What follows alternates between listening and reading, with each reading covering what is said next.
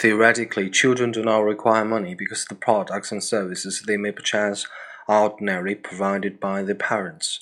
Then how is it by age six or seven children have money to spend it and are actually spending it? Several social factors produce this activity, but ultimately the parents determine it through their desire to please their children and their desire to prepare their children. We usually pamper our children from day one by giving them an unending range of things obtained from the marketplace. As soon as they develop some money awareness, probably around age 4 or 5, we begin giving them money in a desire to please them more, so that they may independently obtain some of the things we have been giving them.